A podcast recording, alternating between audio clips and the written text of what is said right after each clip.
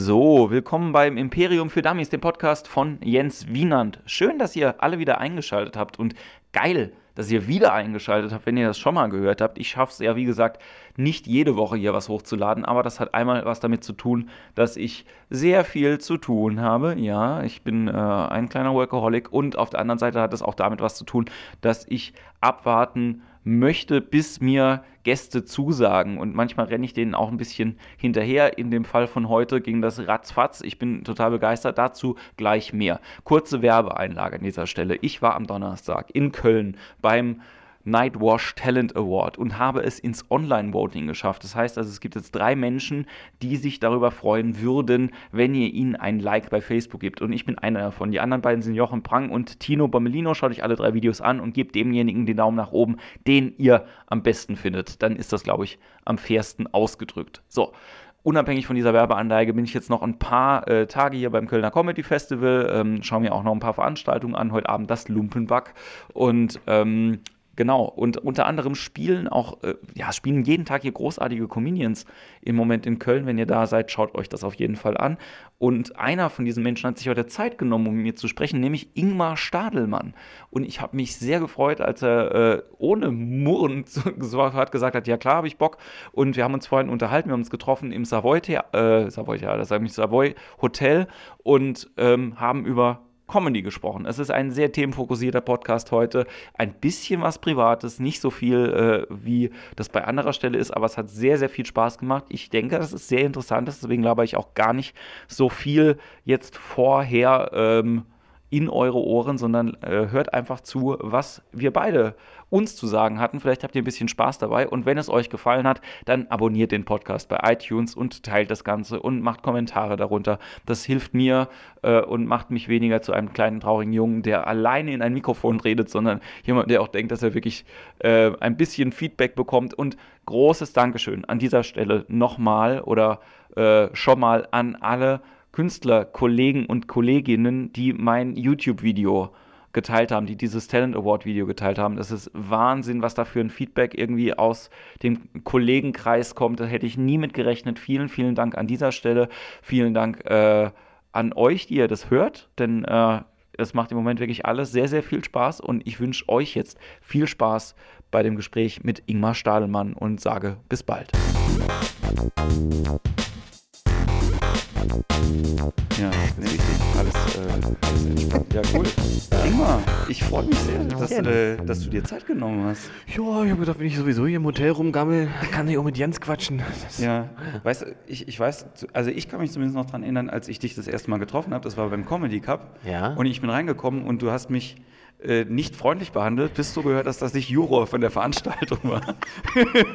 Wo sich das, das wirklich Nein, das sehr gedreht hat. Nein, nee, Quatsch. Aber du hast das Ding ja äh, zu Recht gewonnen und das ist auch, glaube ich, das, worüber ich mit dir so am Anfang ein bisschen Mannheim, ja. Äh, reden äh, wollen würde. Nämlich, also ähm, viele Leute kennen dich natürlich. Ja, du ja. hast äh, äh, zwei eigene Fernsehshows, was du nicht müde wirst zu betonen auf der, auf der Bühne. Es ist wichtig, dass man darauf hinweist. Wenn es ja. bei, bei Tele5 ist und bei 1 Plus, dann muss man das erwähnen. Weil die Leute immer sagen, zwei Fernsehshows, Respekt, wo denn?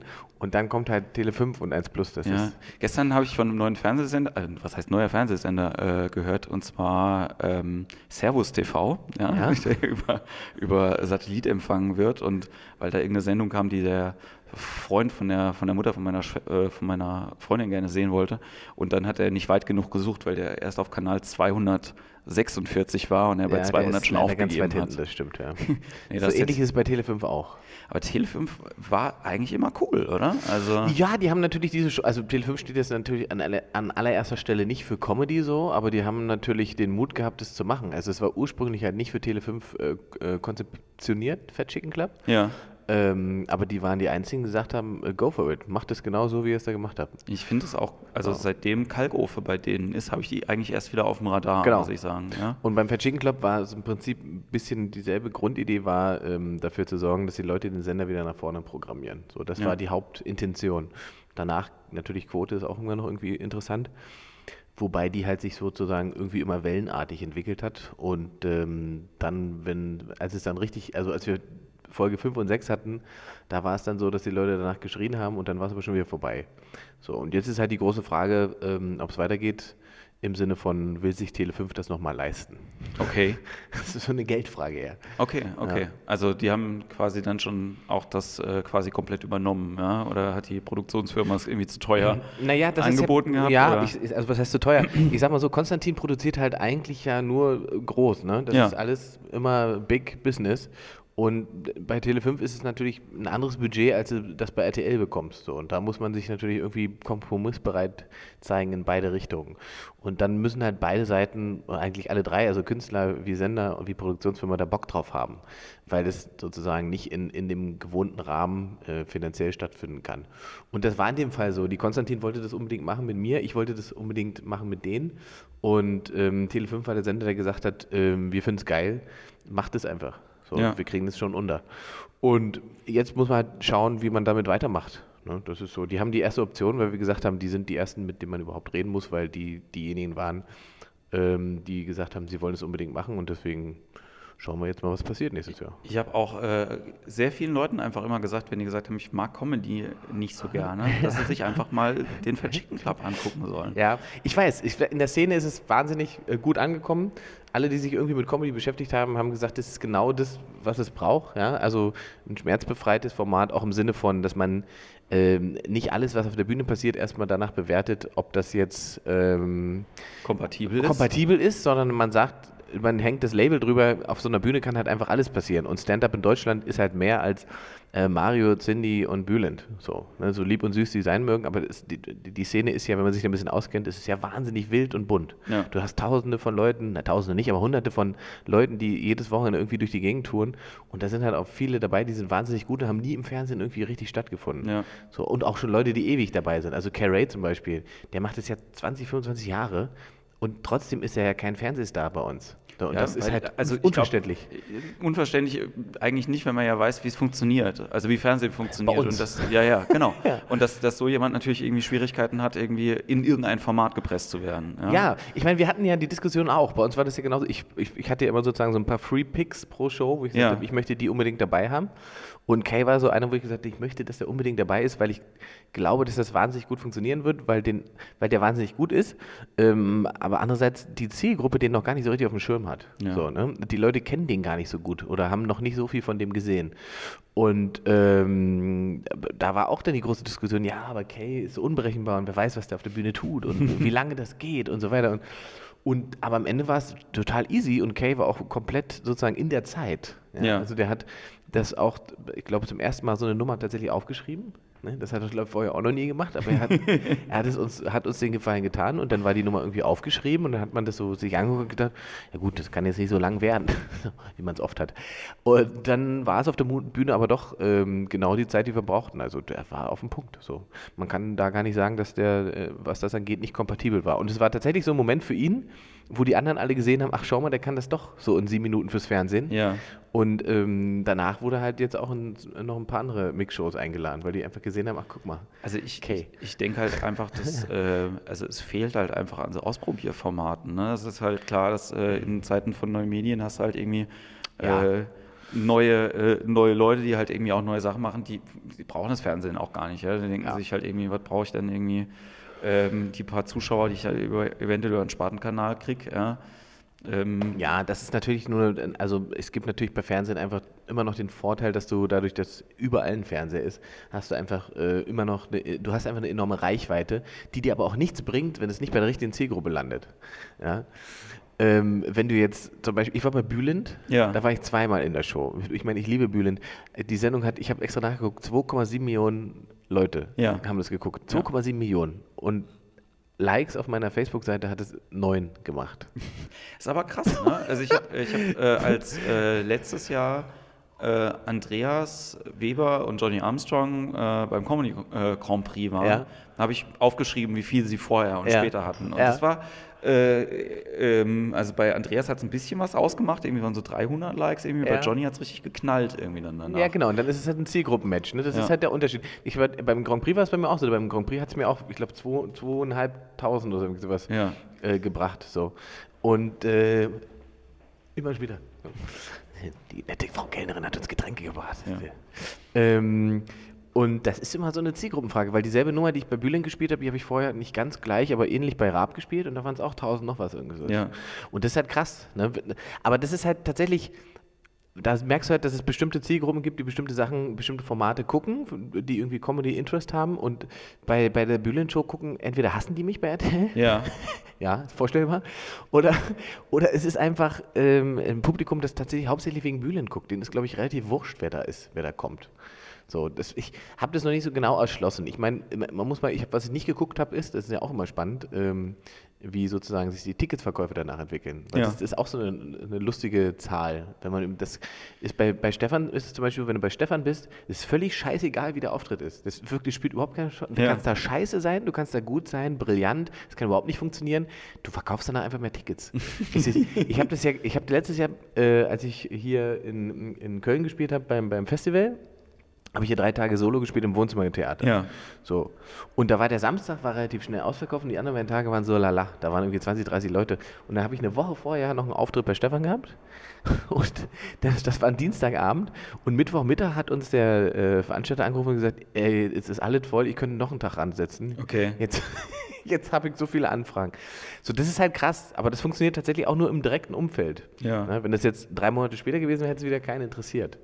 Ähm, das ist Und ich glaube, es ist halt auch nochmal, äh, du bist ja viel, du bist ja überall unterwegs auch. Aber, Überall. Ähm, äh, wenn man einen Tourplan anguckt, ne, auch von äh, da, wo immer alles. Comedy läuft, Ja. ja. um das mal so zu sagen, ist, glaube ich, NRW auch generell ein dankbares Feld einfach für euch, für Reizreaktionen, ne, um das jetzt mal so zu sagen. Ich glaube, das, Das heißt, stimmt. Du hast ja halt viele Leute hier einfach. Ja. Du hast ein großes Publikum hier. Hier ist eine große Affinität zu, zu Comedy. Ähm, das funktioniert hier schon gut, also muss man schon sagen. Das, ich, wobei ich halt auch, wie gesagt, ich gehe ja auch überall hin. Also ich mache ja wirklich überall. So, ich, wir sind da wirklich schmerzfrei. Wenn jemand sagt, äh, wir haben hier eine Comedy-Show irgendwo in Buxtehude, da kommen irgendwie 150 Leute, es wäre schön, wenn er kommt, dann gucken wir halt, ob wir das irgendwo einen Plan gut Ich find- Ich reinkriegen. finde es cool, dass du schon wir sagst. Äh, das ist auch noch was, wo ich, äh, wo ich viel mit dir gerne drüber reden würde. So, Ja. dass, äh, bis jetzt bei den Leuten, die immer zu Gast waren. Klar haben die ein Management oder auch mal eine Agentur, die halt irgendwie äh, Booking macht, aber äh, ist bei dir ja schon äh, quasi mehr Entourage mit dabei. Das, ja, ich habe halt mein Management, die machen, äh, die managt mich, die Heidrun, äh, Buchmeier ist das und, und dann ist da die Bookerin dabei ähm, und äh, meine Freundin begleitet mich relativ häufig irgendwie Ja. oder jemand vom Team dann begleitet mich irgendwie zu irgendwelchen Shows. Ähm, also das ist natürlich irgendwie dann schon so eine, so eine Art Unternehmen, was so in, mit dir mitläuft. Ja. Nicht? So, das ist halt, deswegen kann man schon wir sagen. Also ich kann das ja, man kann es ab einem bestimmten Punkt halt einfach nicht mehr alles alleine leisten. Ja. Das ist einfach so. Das muss man, da muss man sich drüber im Klaren sein. Wann, wenn- wann war denn der Punkt, wo du gemerkt hast, der irgendwie- Punkt war, ich habe ja dann irgendwann au- aufgehört, hauptberuflich beim Radio zu arbeiten. Ja. Ich habe ja bis vor drei Jahren hauptberuflich quasi äh, Radio gemacht und nebenbei Comedy. Und ähm, dann habe ich Premiere gehabt im Quatschclub und das war, war voll und, und das lief gut und da habe ich gedacht, das willst du eigentlich öfter haben.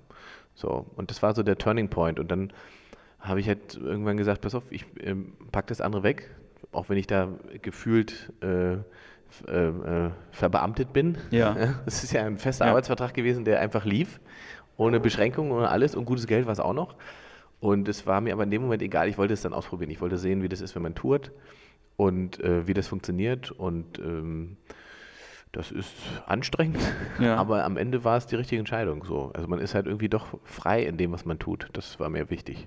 Aber es war dann quasi, ähm, also war das schon absehbar in dem Moment, wo du dann, wo du quasi beim Radio aufgehört hast? Oder du hast ja dann. Also ich kann es dir nur sagen, wie ich dich halt irgendwie wahrgenommen habe. Ja? Ja. So, also für mich warst du, äh, bevor du diesen Auftritt in Mannheim gemacht hast, nicht präsent in irgendeiner Art und Weise. Und danach hatte ich aber das Gefühl, egal wo ich hingucke, sehe Mhm. ich deinen Namen. Ne? Das hat natürlich auch was damit zu tun, dass man manchmal, ne, das geht ja mit Wörtern manchmal auch so. genau, ne? man hat es auf dem, auf, der, auf, auf dem Schirm dann. Ja. Aber das ist ja nicht ganz falsch. Also ich lief natürlich so unterm Radar, weil ich hatte so, ähm, die ersten Sachen, die wir gemacht haben, waren 2008, 2009, 2008, 2009. Ähm, und äh, da entwickelte sich das alles schon ganz gut. Und da war schon mal kurz so dieser Moment, wo man dachte, na, jetzt könnte es vielleicht was werden. Ja. Ähm, und dann gab es halt einen ziemlichen äh, Bremser. Das war halt diese, diese, diese Cindy-Geschichte äh, mit RTL. Und da war das dann so, dass man danach war ich dann erstmal ziemlich irgendwie pisst und, und habe dann gesagt, machst halt Radio, musst du diesen Stress auch nicht antun mit, mit Ja. diesen Fernsehnasen und so. Und ich habe ja ewig gebraucht, bis mein erstes Solo fertig war. Ja. Das war sozusagen der Punkt, wo meine Managerin auch gesagt hat, okay, also ich, ich finde dich gut und ich kann viel für dich tun, aber solange du kein Solo zusammen bekommst. Ich, ich wollte gerade sagen, ich habe mich ja mal mit Heidrun auch äh, unterhalten, auch wegen mir und so. Und dann Mhm. hat ihr, äh, war ich auch baff, als er gesagt hat, so, dass ihr quasi schon sechs Jahre vorher auch in Kontakt halt irgendwie gestanden ja. wart. Ja, Heidrun hat mich, also wie gesagt, die, wir arbeiten seit zwei, also mit meiner Managerin, die ich jetzt habe, arbeite ich tatsächlich seit 2000, also seit 2008 offiziell zusammen. Ja. Wir haben aber Ende 2007 uns quasi kennengelernt und geguckt, ähm, dann ein Jahr lang mal geguckt, wie das so ist, miteinander auszukommen, Ja. bevor wir einen Vertrag gemacht haben. Also das ist alles sehr gewachsen, ähm, wobei halt nicht nur ich gewachsen bin, sondern die Agentur hat sich natürlich auch entwickelt, das muss man auch sagen. Also Heidrun wusste schon mal, wie es geht, weil die hat also schon viel Erfahrung, die hat Martin Schneider schon gemacht und so weiter, das ist ja schon fast Comedy-Jahrhundert her. Das ist In so Comedy-Zeitrechnung Absolut. viel- Comedy-Zeitrechnung ist Martin Schneider Steinzeit. So. Ähm, da, die kannte das alles, wie es hochgeht und wie es runtergeht und so weiter. Und das war für mich auch wichtig. Und sie war auch eine der, der wenigen oder die einzige eigentlich, die einzige Agentin, die nicht gleich am Anfang gesagt hat, ja los, wir müssen einen Vertrag machen. Weil das war, nachdem ich in der ähm, Quatschclub die Talentschmiede gewonnen habe, Ja. Kam halt sofort, da waren sofort drei, vier Leute, dubiose Menschen, die gesagt haben, ja, ja, ja, ich bringe dich ganz groß raus. Hier, unterschreib mal. Ja, ja, wir machen das. Und was machst du sonst so? Na, ich verlege Videokassetten. so, ja, aber mit Comedy kann ich mich auch aus. So.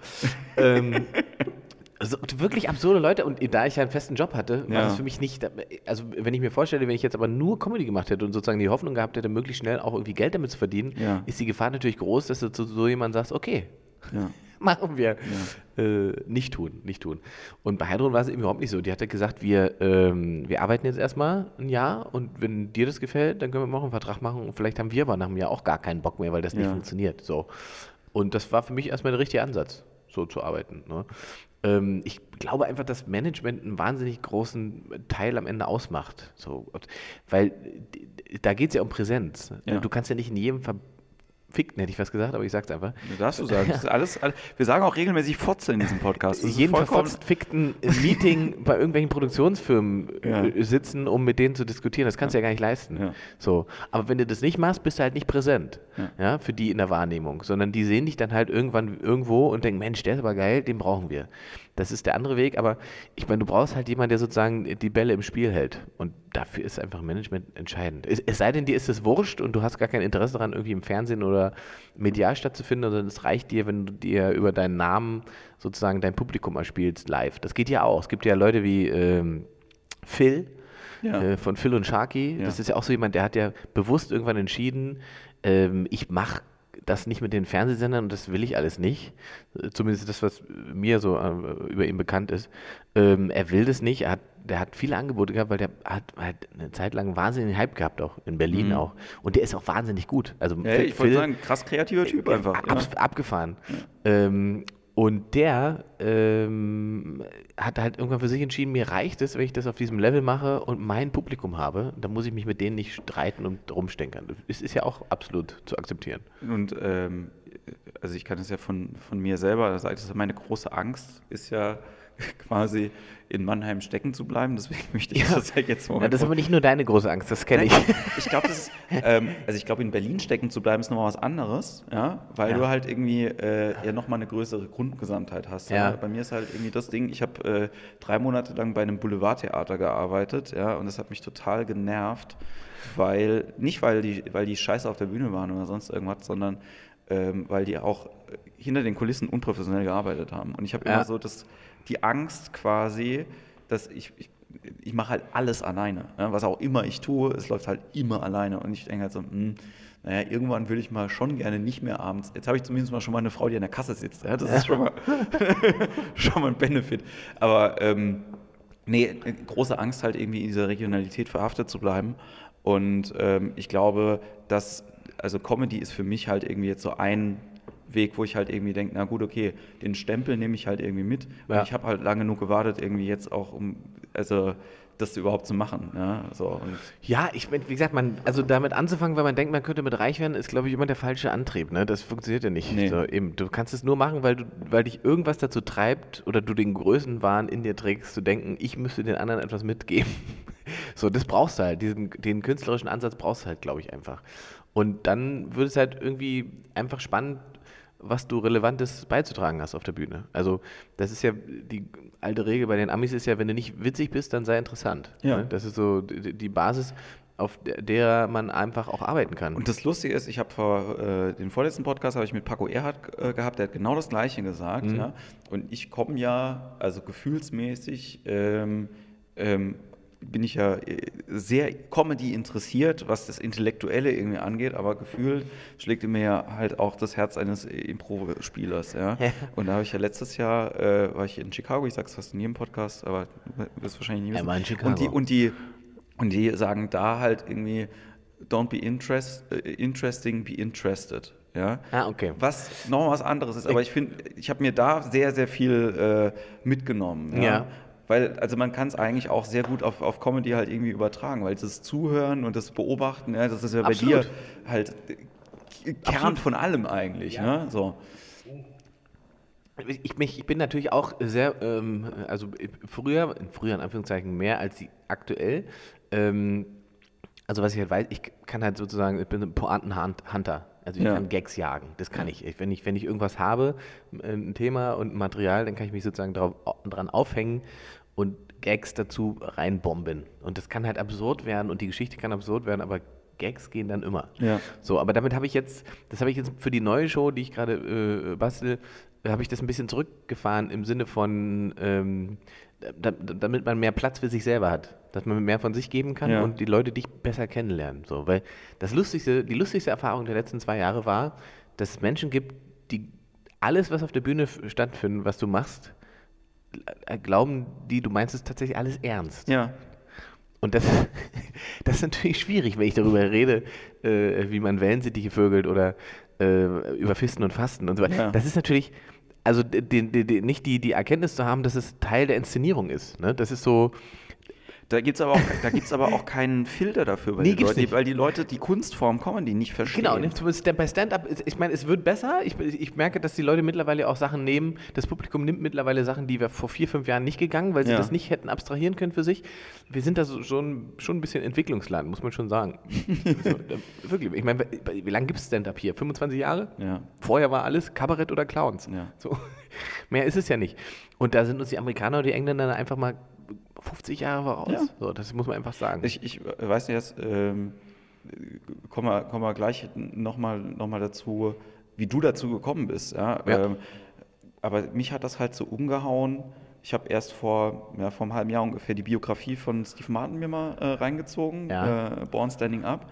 Und danach erst seine beiden Soloprogramme von 71 und 72. Und ich habe gedacht, so, ich muss heulen weil das 40 Jahre alt ist und es ist fresher, ja. so als so den ja. Mainstream, den wir kennen. Ja? Ich sage nicht fresher als alles, was, was halt irgendwie da ist, sondern einfach fresher als der Mainstream, der halt irgendwie hier verkauft wird. So.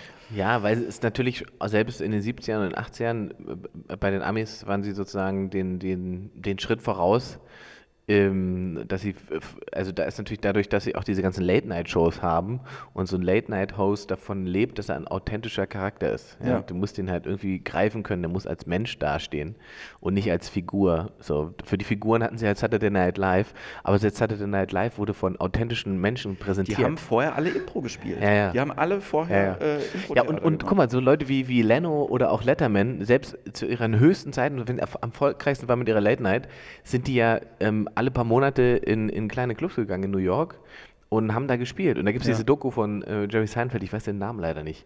Als, ich glaube, der ist einfach Com Comedian. Ja, nee, aber, so. Äh, ja, heißt sie so? Ich weiß es nicht. Das, die er gedreht hat, nachdem seine, seine Sitcom abgesetzt wurde und ja. er sozusagen bei Null wieder angefangen hat und gesagt hat, er fängt jetzt bei Null wieder an, er schmeißt auch sein ganzes Hitmaterial, die ganzen bekannten Nummern, er schmeißt alles weg, er fängt von Null wieder an mit ganz neuen Nummern, alles komplett neu ähm, und fängt wieder an, durch die Clubs zu touren und so weiter.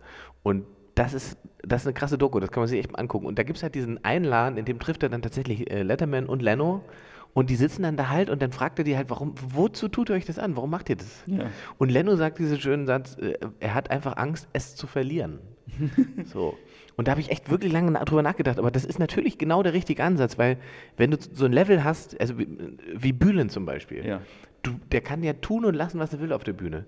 Es, er hat ein Level erreicht, wo, wo es völlig wurscht ist, was er da tut. Die Leute speichern das alles unter Comedy ab. Also fehlt, fehlt völlig die, die, die, die Kontrollinstanz Publikum, Ja. um zu erkennen, war das jetzt witzig oder nicht.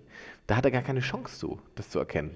So, weil, weil das völlig rausfällt. Das ist auch so krass, einfach wenn man, ähm, also ich habe das jetzt auch gemerkt, also ich spiele natürlich nicht äh, so vor, vor Riesenpublikum halt irgendwie wie du regelmäßig, ne? aber ich habe halt immer meine kleinen Shows, wo halt irgendwie fünf- 40, 50 Leute halt irgendwie sind und wenn dann mal 500 Leute im Publikum sitzen, dass ich halt irgendwie denke so, es ist wesentlich unanstrengender, ja, so, Ja. ähm, diese, diese Masse zu akquirieren, wenn die Bock haben, wohlgemerkt. Genau, ja? das ist So. natürlich, genau. Der Punkt ist, wenn das eventisiert ist, wie ich das so schön nenne, ähm, dann ist, ist in Größe, große Seele, ist, das ist dann das Leichteste überhaupt. Dann spielt vielmehr deine eigene Psyche eine Rolle und nicht das Publikum, weil da geht es mehr darum, äh, kannst du das handeln, 500, 1000, 1500, 5000 Leute äh, vor dir zu haben. Da Ja. geht es mehr darum, wie, wie du damit umgehst, als wie äh, du mit dem Publikum umgehst, weil die Leute sind da zum Lachen. Ja. Und das ist natürlich bei so kleinen Bühnen und kleinen Sachen, wie, wie man sie natürlich am Anfang vor allen Dingen macht, ähm, was anderes. Das ist natürlich härter. Wenn du in die scheinbar Open Stage gehst in Berlin, da sitzen halt 50 Leute, die wollen einfach nur ihren Hass gegenüber Kunst zum Ausdruck Ich bringen. wollte gerade sagen, wenn da mal 50 Leute sitzen. Ja, so die kommen halt eigentlich ähm, für 9 Euro, die sie bezahlen, um sagen zu können, na, das war aber eine Scheiße heute. So, das, das ist die Grundidee. Und wenn du da einen Lacher landest, dann weißt du, das ist ein Gag. Der Ja. funktioniert. Der funktioniert dann auch überall. Aber da musst du natürlich durch. Du wirst da, wenn man da hingeht, wird man natürlich erstmal auf die Fresse fliegen. Das ist, ist glaube ich, vorprogrammiert. Ja. So. Und ich glaube aber, ähm, gerade bei Comedy kommt es sehr darauf an, dass man tatsächlich am Boden anfängt. So, umso höher man ansteigt, umso schwieriger wird es sozusagen irgendwann zu erkennen, wo überhaupt der Boden ist. Ja, also ich äh, finde das ja halt irgendwie auch so abgefahren, weil ich, ähm, also Luke hat halt irgendwie in dem Anfangsjahr zweimal irgendwie in Mannheim gespielt, auch Mhm. in äh, Shows, die ich quasi mitverantwortet habe, weil jetzt nicht unbedingt äh, 100% irgendwie meine Show, aber ähm, und habe auch in der Zeit halt irgendwie äh, Maxi gesehen, ja, Mhm. und ähm, das äh, halt einfach so zwei Leute, die ich immer auf dem Schirm gehabt habe und immer wieder so punktuell halt irgendwie mitbeobachten konnte, was sich da tut, ja, und äh, man dann halt irgendwie ähm, sieht halt irgendwie, also gerade gerade bei Maxi finde ich das halt so krass, ja, so dieses Wollen, Ja. Wollen, Wollen halt irgendwie die ganze Zeit zu, zu spüren. Ähm, und, das, aber es, und dass es nicht, äh, nicht anstrengend wirkt, wenn er auf der Bühne ist. Das finde ich halt irgendwie. Nee, genau. Also ich meine, aber sie, die haben natürlich beide wahnsinnig unterschiedliche Ansätze auch. Ja, ne? ja, genau. Das, äh, Luke da- und Maxi. Was sie halt eint, ist einfach tatsächlich der Wille, wie du gesagt hast, das durchzuziehen und zu machen. Ähm, aber sie sind natürlich auch wahnsinnig unterschiedlich Ja. ähm, äh, in der Art und Weise, wie sie das sozusagen ähm, performen. Und äh, da ist Luke ist mehr Entertainer Ja. und, und, und Maxi ist schon ganz klar Stand-up, das muss man sagen. Und man muss auch sagen, ähm, dass der Maxi gerade was die neuen Sachen angeht, ich habe jetzt noch nicht so viel Neues gesehen, aber was die neuen Sachen angeht, finde ich, hat der halt nochmal also einen ganzen Step gemacht, weil das halt inhaltlich jetzt, finde ich, viel spannender wird bei ihm. Ja. So, ich glaube, äh, ich glaube, Maxi wird in fünf, sechs, sieben Jahren ähm, spannender zu gucken sein als Luke, ähm, wobei Luke wahrscheinlich einfach der, der Größe sein wird. Ja, also ich glaube, das war was, bevor ich schon angefangen habe irgendwie mit dem, mit dem Podcast und mit Comedy, dass ich immer gesagt habe, so, oh, scheiße, dass es keine Showmaster gibt. Mhm. Ja? Es gibt ja, ja wenig Showmaster in dem traditionellen Format, wie wir sie früher gehabt haben. Das stimmt, ja. Und ich glaube, Luke ist halt so jemand, der einfach Showmaster-Qualitäten hat. Der, Ja. kann, der kann alles im Prinzip. Ja. Ja, so. ja. Und er sieht fast so gut aus wie wir. Ja, aber ähm, äh, was ich noch fragen wollte, also ich würde dich jetzt schon als, natürlich, du bist ja äh, dick im, im Geschäft einmal, ja, und du hast auch, ähm, wie ich finde, ein unglaubliches Expertenwissen, aber was, wie war denn dein, dein Zugang halt irgendwie dazu, als du gesagt hast, ich will jetzt halt irgendwie anfangen? Da müssen wir ja ganz vorne anfangen. Ja, aber das finde ich ja das Spannende. Ganz vorne wäre 1995, äh, Harald Schmidt äh, beginnt seine Late Night auf Sat 1 und Ingmar feiert eine Woche krank, um jede Folge gucken zu können. Wirklich? Ja, ja, also hab ich, ich habe das ähm, gefressen. Das war das war, als ich das gesehen habe, Schmidt Late Night auf Sat 1 und das, ich meine, die erste Woche war eine Katastrophe. Wenn man sich das heute sich das anguckt, ist das, das ist wirklich unterirdisch. Ja. Ähm, aber danach wusste ich, das, das will ich auch machen. Das, das ist, was ich machen will. Da war ich 15. Ähm, Wir sind ungefähr gleich alt, lustigerweise auch. Ja, ja. auch das noch. Ja. Auch das. da war ich 15 und das war so, so eine Initialzündung. Danach habe ich halt, ich habe Schmidt vergöttert und habe eigentlich, ich habe Sachen mitgeschrieben und auch bei sieben Tage sieben Köpfe habe ich Gags mitgeschrieben, ja. um dann quasi für mich herauszufinden, warum funktioniert das, wenn, äh, wenn, wenn Rudi Carell das sagt und warum funktioniert es nicht, wenn ich das mache. Okay. So Sachen. Und das ist so die Basis. Und dann haben wir irgendwie mit 16, 17 die ersten Comedy-Sachen gemacht, aber es war halt weit weg von dem, was ich jetzt treibe. Ja. Ähm, und da war das dann so, dass ich festgestellt habe, ach, guck mal an, da waren wir irgendwie drei oder viermal. Äh, ach, guck mal hier. Ach Gott. Was? Das ist, das ist Herr Appelt. Wir haben mal ein Interview. Ja. hey, wir, wir treffen uns in der Sauna. Schade, dass das jetzt keiner gesehen hat, aber Ingo Appel ist gerade durchs Bild gelaufen. Ja, durch, durchs Podcast-Bild. Ja. ja. Mal sehen, wer noch so kommt.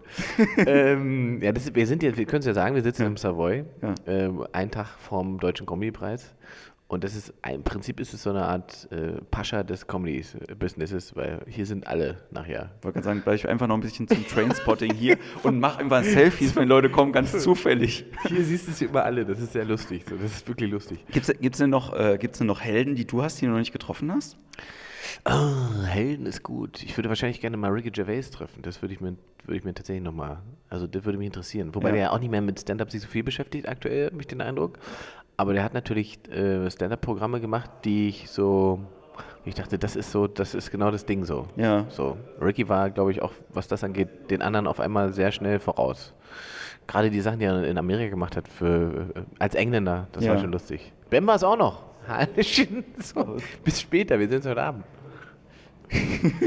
ja, wir spielen heute Abend im Pascha. Ja. Ähm, mit, äh, mit, mit Nutten außenrum? Also mit, ich wurde darauf hingewiesen äh, vom, vom Festival, von der Festivalleitung, dass ich bitte die Show nicht nur mit Nutten in Verbindung bringen soll. Wir sind natürlich in einer Ta Table Okay, Dance Bar. es kommen natürlich auch Freier. Ja, ja genau. Und wir, genau, wir sind in der Table Dance Bar. Wir sind im Table Dance Bereich. Wobei es natürlich auch geil ist, wenn du nicht weißt, dass da heute Abend eine Comedy Show ist und du gehst da hin und dann kommt Marek Fiss und Oliver Polak auf die Bühne, dann ist die Erektion auch hin. Muss man auch ganz klar sagen. Ja, oder du, du bist im Nebenraum gerade und dann hörst du, ha, dann denkst du, oh, das, was ist da los? Ja, nee, also um darauf zurückzukommen, Ricky Gervais finde ich tatsächlich sehr, sehr stil, stilprägend. Den fand ich sehr gut. Ja, ansonsten hast du halt Leute wie Louis C.K., an die man immer irgendwie gucken kann. Das Krasse finde ich ja, dass man heute relativ einfach natürlich an die kommt. Ne? Man ja. hat ja äh, YouTube und ja. äh, äh, im Internet sowieso irgendwie alles äh, auch kostenlos äh, verfügbar und so. Es war wirklich mein Anreiz, auch mir einen Spotify Premium Account zu hören, äh, zu holen, als ich dann gesehen habe, es gibt einen Comedy-Kanal und ich kann mir einfach alle Solos irgendwie jetzt reinziehen. Ja. ähnlich wie bei Netflix im Moment. Ne? Aber ähm, gerade zu der Zeit irgendwie auch für, für mich war so der, der Zugang zu Comedy 95. Ähm, ich fand halt RTL Samstagnacht ganz großartig. Ja, natürlich, die auch, die kommen auch noch dazu. Wobei also. ich sagen muss, und das ist was, falls sich die Gelegenheit morgen irgendwie ergibt, ich hoffe, ich fange mir keinen ein, aber das ist halt einfach, wenn Hugo Egon Balder morgen da ist. Ich würde ihn einfach sehr, sehr gerne fragen, wenn Saturday Night Live das Vorbild war, warum dann RTL Samstagnacht rausgekommen ist. Ja. So. Also, nee, man muss ja gucken, was 95 quasi da war. Ja, ja. ja. Keine Frage, dass das, ne, dass das bahnbrechend und äh, wie auch immer ne, neu aber wenn man sich anschaut, was 95 wirklich in Amerika zu der Zeit gemacht worden ist, ja, und was aus den Leuten dann schon geworden ist, die es gemacht haben, ja. Ähm, ich meine, ja gut, da hat RTL natürlich dann irgendwann auch wieder Lust und Atem verloren, offensichtlich. Ich meine, wann haben die angefangen? Ich habe 92, die erste Samstagnacht. Ich glaube, glaub 94 war es eher. Ja? ja, ja. Und das ging ja, wie lange haben die gemacht? Fünf Jahre? Ich weiß es nicht genau. Noch länger. Länger? Ja, Samstagnacht gab es länger? Stimmt, da kam mir noch Marc, nee, Marco Riemann, das war Wochenshow. Ich weiß das war Wochenshow. Äh, Wochenshow gab es natürlich auch noch. Da gab es natürlich Pastewka, Engel, ja, ähm, und so weiter. Ich wollte gerade sagen, aus der Wochenshow sind auch die Leute anders rauskatapultiert worden. Da sind ja. andere Spin-Offs rausgemacht worden. Das war bei Samstagnacht leider nicht ganz so. Also auch wenn die Leute jetzt heute natürlich alle äh, krass Karriere gemacht haben auf dem einen oder anderen Weg, ja, Tanja Schumann jetzt mal ausgenommen. Das ist, das, das ist bitter, ne? Das es tut mir so leid, wenn ich das, wenn ich das sage, aber also, wenn man, wenn, wenn man halt irgendwie, oh, der eine hat Bernd das Brot erfunden, der andere macht eine Wissenschaftssendung und die andere hat sich krass mit Aktien verspielt. Oder, nee, Immobilien waren es, glaube ich. Ja. ja. das ist leider, leider, na gut, aber es kann halt nicht jeder Glück haben. Nee, nee, also so. es sind ja auch alles Menschen. Das ja. ist ja halt irgendwie auch, das ist ja im Prinzip, ähm, äh, so, ich glaube wirklich, mein, mein jüngeres Ich vor zehn Jahren wäre jetzt total ausgeflippt, wenn Ingo Appelt halt hier vorbeigelaufen Ja, ja. wäre. Aber ich ein riesen Fan Aber bin. Ingo war auch einer der ersten, die ich live gesehen habe. Das war dann, als ich, die ich nachdem ich mich dafür so interessiert habe, ähm, habe ich Ingo, habe ich jetzt allererstes live gesehen. Dieter Nuhr habe ich noch mir dann angeguckt sofort. Ja. Das waren die ersten beiden, die ich gesehen habe. Und Ingo war, war 95 wahnsinnig gut schon. Also Ingo war, ich, ich bin mir relativ sicher, dass niemand ähm, in den 90ern so gut war wie Ingo. Das ist ein geiler Satz. Von dem, wo er gerade lebend an uns vorbeigelaufen ist. So, ich, also die, die Show, die gespielt die war auch allen anderen einfach wahnsinnig überlegen. Ja. So. Und es ist eigentlich schade, dass sozusagen da, da das einmal so weggeknickt wurde.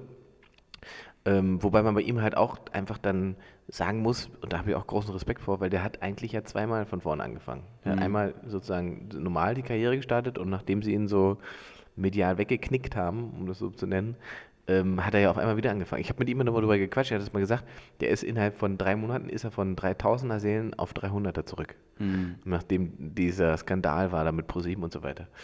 Und da sitzt du natürlich zu Hause und denkst, hm, will ich das jetzt noch oder so? Ja, das, Aber ich, ich da hat er durchgezogen. Also, ähm, das ist ja auch die Frage dann, ne? Wieder auf 300er Seele zurück. Es gibt Leute, die würden sich freuen, wenn sie jetzt halt irgendwie. Klar, naja klar, aber wenn du dich rein über Größe definierst, dann ist es ja vorgegeben, dass du, dass du da irgendwann frustriert bist. Das ist auch das, was, was ich sicher bin, was bei Mario passieren wird halt irgendwann. Ja. Mario ist halt, das ist halt alles nur so auf, auf Größe fixiert. Da geht es überhaupt nicht um irgendeinen Gag oder Inhalt. Ich meine, wie absurd ist es, die Leute fahren in dieses Olympiastadion, hören sich die Show vorher im Auto an, sehen das dann live, sprechen das mit und sagen, gleich macht er den Gag, gleich macht er den Gag. Und dann lachen sie alle gemeinsam und danach auf dem Weg nach Hause kaufen sie das Ganze nochmal auf DVD. Ja. Das ist ja, also da muss man ja auch sich vor ihm verbeugen, weil das muss ja auch erstmal hinbekommen. So ein Publikum muss ja erstmal kriegen. Ja? Ja. Da gehen halt Leute hin, die sich für Comedy eigentlich nicht interessieren.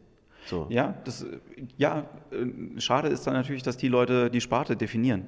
Ne? Weil ja, die aber- Masse ist. Ja, genau, aber ich meine, das kann man ihm ja eigentlich nicht vorwerfen. Das kann man ihm nicht vorwerfen. Und ich, äh, ich finde auch, dass. Ähm, also Man ich kann es auch- Ich war früher mehr, mehr anti Ja. Mario Barth, weil ich ihn äh, nur als Stand-Upper gesehen habe und das scheiße fand. Ja, und finde es auch immer noch nicht. Ich kann nicht darüber lachen, Ja. aber ich finde, also er ist auch mehr Entertainer. Ne? Also Ja. ich finde ihn in der Interaktion, wenn er mit Leuten halt irgendwie agiert. Na, man muss einfach mal sagen, also man kann sich ja auch ein paar ältere Antritt, Auftritte von dem angucken. Ähm, der ist schon sehr, sehr gut. Also da brauchen wir, wir brauchen gar nicht darüber zu diskutieren, dass er handwerklich einfach wahnsinnig stark ist. Ob man das jetzt inhaltlich alles mag oder nicht, aber der ist vom Timing, von, von, von, von der Art und Weise, wie er die Pointen baut und präsentiert, egal ob er das jetzt allein oder nicht gemacht hat, aber das, was auf der Bühne stattfindet, die, Basis, die der hat, die ist einfach sehr gut. Dass da keine künstlerische Entwicklung hintersteckt und dass da nichts passiert ist in den letzten 10, 15 Jahren, das ist ja seine Entscheidung. Nein, so. das ist ja bei Slayer auch so. Ja, im Prinzip, Also- ich wollte gerade sagen, im Prinzip ist Mario so eine Art Stones. Wenn Ja. die Leute kommen, wollen die Satisfaction hören. Ja. Und dann gibt ihnen Satisfaction. So, und das unterscheidet ihn zum Beispiel sehr von, von äh, Michael Mittermeier. Ja, Mittermeier hat sich immer, er hat nicht, Mittermeier hat nicht 20 Jahre Sept gespielt, Ja. sondern er hat, er hat irgendwann für sich entschieden, ich will mich ausprobieren, egal was das Publikum davon hält oder nicht.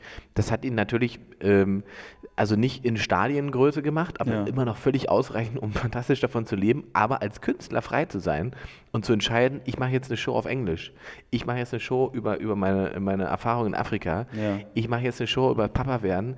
Ich weiß nicht, das ist halt, der ist halt frei. So, und das muss man, das muss man, also das schätze ich an, an Mittermeier sehr, auch wenn ich das nicht alles immer lustig fand, so, aber ich, was ich immer zu schätzen weiß an dem ist, dass der als Künstler völlig frei entscheidet, erstmal Ja. vom kommerziellen Gedanken weg. Ich, ich glaube auch eben, dass die ähm, äh, hier in Deutschland ja relativ schnell sind, eben was die Stempel äh, angeht. Äh, Ne? Und- was wiederum am Publikum auch liegt. Ja. Weil die Leute diese Stempel brauchen und umso leichter du einzuordnen bist, umso eher ist das Publikum sicher, dass das jetzt lustig ist. Ja. Also die sehen halt die rosa Dicke mit der blonden Perücke, da wissen sie von vorne, das ist jetzt alles lustig, was sie redet. Ja. Oder, ja. Ja.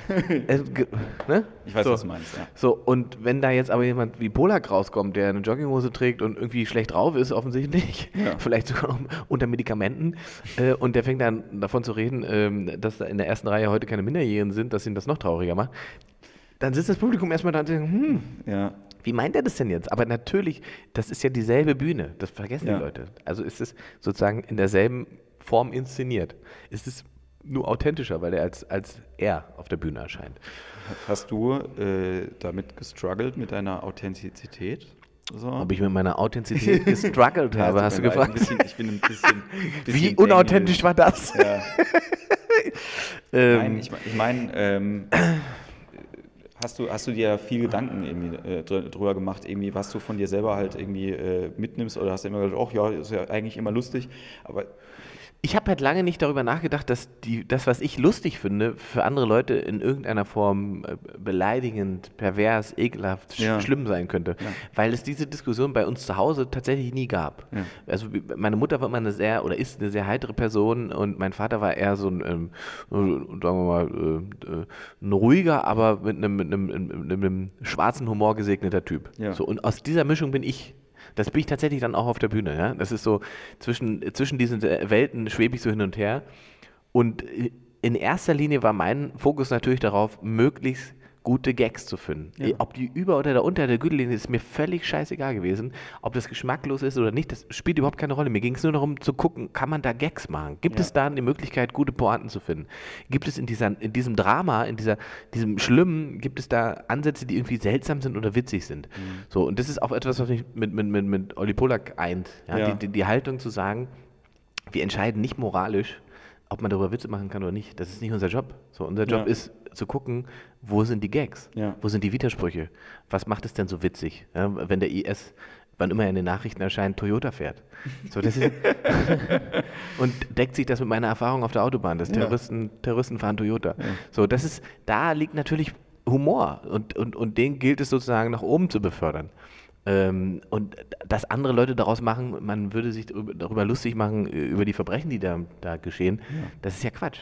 So, das ist ja in deren Kopf. Wenn ich Adolf Hitler sage oder einen Witz über Hitler mache, dann mache ich ja nicht einen Witz über sechs Millionen vergaßte Juden. Ja. Das, das, ist ja eine wahnsinnige Verkürzung im Kopf.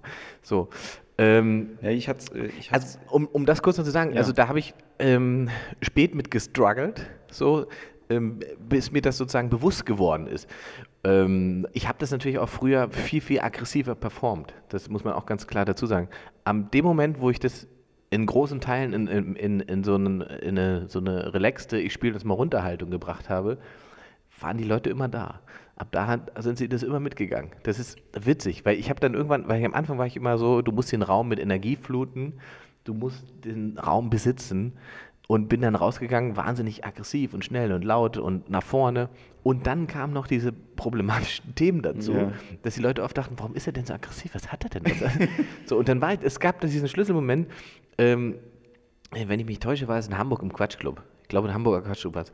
Da hatte ich, an dem Tag war ich einfach, ich war einfach schlecht drauf bin dann hochgegangen und habe das so runtergespielt und es, war, es kam super, die Leute haben gelacht ohne Ende. Wo ich sonst immer Stress hatte, auch mit Pointen, wo das so äh, zwiespältig war, war auf einmal Stimmung und die Leute haben gelacht und ich stehe da oben und gesagt, warum, was, was habe ich denn heute jetzt anders gemacht? Du hast, eigentlich hatte ich ja gar keinen Bock. So, warum ist es so, okay, ich habe wenig Energie gehabt und ich war nicht aggressiv. Ich hab, und dann ist mir jetzt bewusst geworden, die Inhalte sind ja schon aggressiv. Ja. Du musst es nicht sein.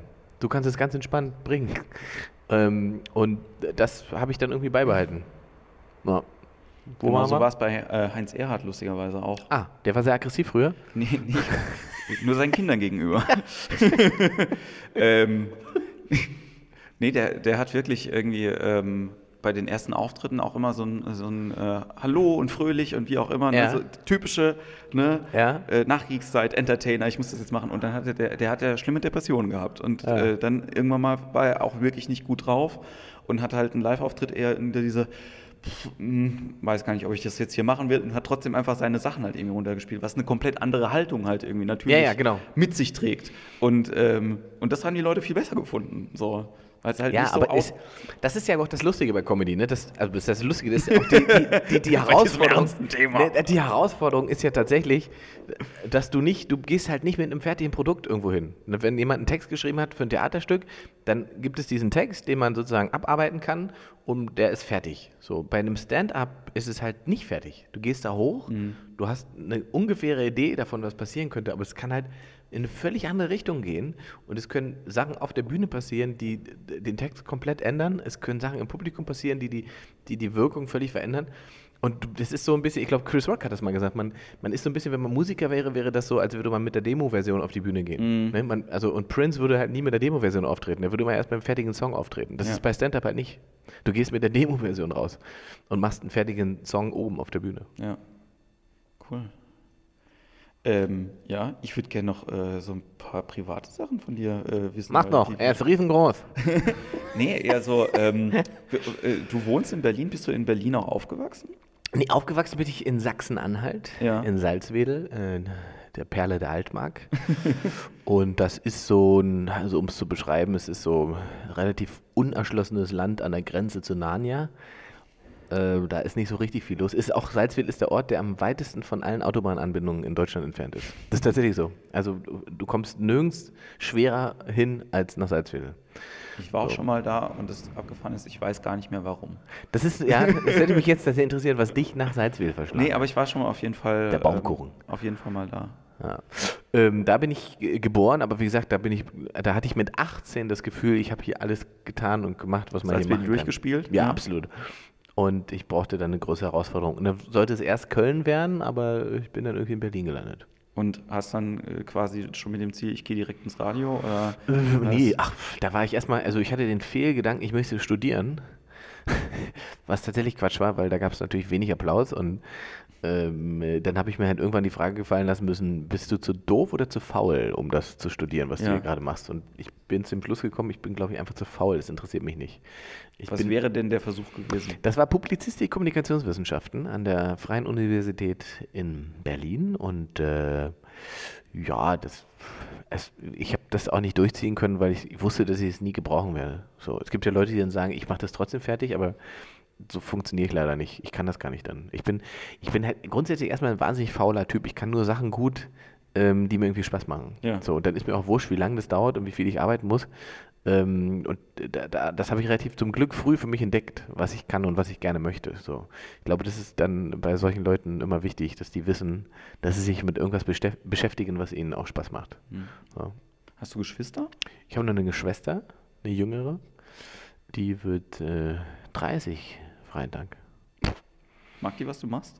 äh, das ist witzig, weil die ist quasi, äh, die mag das ja, ähm, aber trotzdem ist sie sozusagen die, die intellektuellere von uns beiden. Die äh, war an der, äh, an der Schreibhochschule in, in Leipzig. Okay. Die schreibt Theaterstücke, die hat Premieren gehabt in Wien und so weiter und hat auch Preise gewonnen und so weiter, aber Preise, die jetzt für normalen Menschen nichts sagen, Ja, sondern nur für Intellektuelle. Ja, ja, wirklich, tatsächlich. tatsächlich, das ist ganz krass. Wenn du da irgendwie so ein Theaterstück irgendwie äh, in Wien platziert bekommst, dann hast du mal 10.000 Euro auf der Tasche. So. Das ist auch so witzig, oder? Da gewinnst du irgendeinen so einen Kleinkunstpreis, irgendwie jeder schon mal gehört hat, irgendwie St. Der Pfanne. Was gibt es da irgendwie? 3000 oder so? Ich weiß nicht, die habe ich noch nicht gewonnen, aber die Ist nicht so viel, ne? Auf jeden Fall. Und dann der Ingeborg-Bachmann-Preis ja, mit 25.000 Euro dotiert. Ja. Denkst du, fuck, Alter, den wer ist Ingeborg Bachmann? Ja? Ja, die werden wir nicht mehr bekommen. Nee, und ähm, die ist dann tatsächlich mehr so sozusagen die, die, die intellektuellere von uns beiden und die beschäftigt sich mit Theater viel. Die hat Schauspiel auch gelernt. Ähm, aber wir sind schon beide ähm, künstlerisch veranlagt, sagen wir es mal so. Haben eure Eltern auch sowas gemacht? Oder? Gar nicht. Ähm, äh, Meine Mutter ist immer noch Kindergärtnerin in der Hoffnung wahrscheinlich, dass sie irgendwann nochmal hübschere Kinder findet. Aber hat bis jetzt noch nicht geklappt. Äh, mein Vater ist ähm, Diplom-Ingenieur und der hat lange eine eigene Firma gehabt für Umwelttechnik. Dann war er in der Politik und jetzt ist er wieder äh, ähm, in der Privatwirtschaft und äh, macht die letzten Jahre voll. So. Ähm, da, da, das, da werde ich oft gefragt, ob wir sozusagen eine künstlerische, äh, künstlerische Basis haben in der Familie, was wir nicht tatsächlich nicht haben. Das Einzige, was die uns halt mitgegeben haben, was quasi dafür gesorgt hat, dass man sich damit beschäftigen kann, ist Ja. ähm, kein Druck und macht, was euch glücklich macht und wir supporten euch erstmal immer. Das So. bei meinen Eltern genauso. Also das ist ja auch, mein, meine Geschwister sind ja auch, äh, meine Schwester ist lustigerweise im Kindergarten und äh, mein kleiner Bruder hat jetzt gerade vor vier Wochen bei einer, äh, als in einer Drei-Sterne-Küche angefangen. Der hat vorher zwei Sterne gekocht und hat jetzt halt drei Sterne. Ja, auch gemeint so, äh, keine Ahnung, wo das bei dem irgendwann mal landet, aber der ist halt irgendwie auch acht Jahre jünger als ich. Ne? Ja. Also Ja, das ist aber, ich glaube, das ist tatsächlich einfach äh, die Basis, die dafür sorgt, dass du dich irgendwie frei entwickeln kannst. Ja. So, das Einzige, was mein Vater gesagt hatte, ist halt, mach Abitur, danach ist mir alles wurscht. so, und dann hat er halt irgendwann, als er gemerkt hat, ich habe nicht so einen richtigen Plan, hat er halt irgendwann mal gesagt, also nur, falls dir gar nichts einfällt, ich kenne da noch so einen Typen in der Bank in Hamburg, wenn du da eine Ausbildung machen willst, geht das und wenn du nicht der Schlechteste bist, fährst du wahrscheinlich mit 25 Porsche. Ja. Denk darüber nach, ob das interessant für dich ist. Und da habe ich auch über, kurz drüber nachgedacht und habe dann gedacht, nee, das ist nicht, was ich will. Aber es wäre ein guter Backup-Plan immer noch. Also wenn es jetzt noch, ja, jetzt, jetzt noch scheiße ist. Jetzt ist, glaube ich, das image technisch mit der Bank schwierig. Klar, nee, aber ich, ich jetzt mal äh, äh, ohne Spaß. Also ich glaube, wenn man, egal was für einen Bekanntheitsgrad man irgendwie hat, wenn man halt irgendwie jetzt nicht in Berlin bleibt unbedingt, sondern halt irgendwie, wenn du jetzt wieder zurück nach Salzwedel gehen würdest, ja. Leute wüssten das in zwei Jahren wahrscheinlich dann auch nicht mehr so. Das ne? stimmt, ja, das ja, würde du, sich ja, du musst ja immer am Ball bleiben. Eben, du musst in irgendeiner Form immer präsent sein. So, das ist schon richtig. Da wirst du schneller vergessen, als du willst. Aber deswegen ist umso wichtiger ist halt eben Sachen zu tun, auf die man Bock hat und halt inhaltlich zu sein, weil also es, und auch zu prüfen, ob das, was man da macht, ob das einen irgendwas bringt. Genau, Geschwister habe ich gefragt, die äh, das mit deinen Eltern mich interessiert. Ja, äh, Du, du arbeitest im Moment äh, an deinem neuen Programm und du trittst schon damit auf und es ist aber noch nicht fertig? Es ist noch nicht fertig. Nee, ich trete sozusagen mit so einer Mischform aus, aus, äh, auf aus äh, Sachen aus der letzten Show und neuen, komplett neuen Sachen. Und ich habe jetzt zwei Vorpremieren gehabt. Ich habe aber noch, glaube ich, zehn mhm. bis zur Premiere im Februar 2016. So. Das ist ganz spannend, weil das einen wieder so zurückführt. Ähm, Allerdings halt in einem anderen, in anderem Rahmen, weil, wie gesagt, für das erste Programm habe ich im Prinzip vier Jahre gebraucht. Ja. Vier Jahre, bis es fertig war. Die Zeit habe ich natürlich jetzt nicht. Ähm, und ich habe Unmengen mehr zu tun als vor vier Jahren. So, das heißt, man hat schon, man hat schon Stress, man muss sich dann schon die Freiräume suchen, äh, an denen man sozusagen sich zurückziehen kann und äh, an der Show arbeiten. Und ähm, das wird halt schwierig einfach, wenn du tausend Sachen zu erledigen hast. Aber ich habe jetzt einfach festgestellt, ich habe ja auch sozusagen in der, in der alten Show viele neue Sachen gehabt. Die hat ja. sich auch komplett verändert. Ich habe die ja drei Jahre, dreieinhalb Jahre gespielt. Und die hatte ja am Ende also wenig mit der zu tun, die Premiere hatte im, im Quatschclub. Ja. So. Weil ich meine, Management und so hat zwar auch mal gesagt, mach doch nicht immer gleich das ganze neue Zeug auch in die alte Show.